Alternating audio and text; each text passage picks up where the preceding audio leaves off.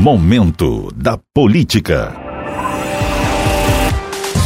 Ainda é cedo para definir nomes de candidatos a vice-governador, mas César Colnago já dá um sinal importante para o PSD ao destacar que seu objetivo principal é disputar um cargo majoritário e citar que o Senado brilha seus olhos.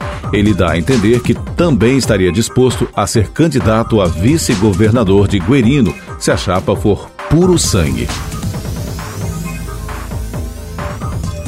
Carlos Roberto Rafael, PSDB, que era presidente da Junta Comercial do Estado, pediu exoneração da função e deu lugar a Vitor Bolelli de Oliveira, Rafael agora será assessor especial do governo.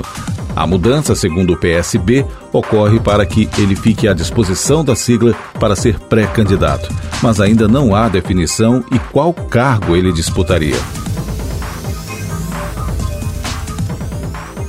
Após a saia justa ocorrida pela aprovação de um requerimento para uma sessão em homenagem ao regime militar, o deputado Bruno Lamas protocolou projeto para mudar o regimento interno do Legislativo Estadual.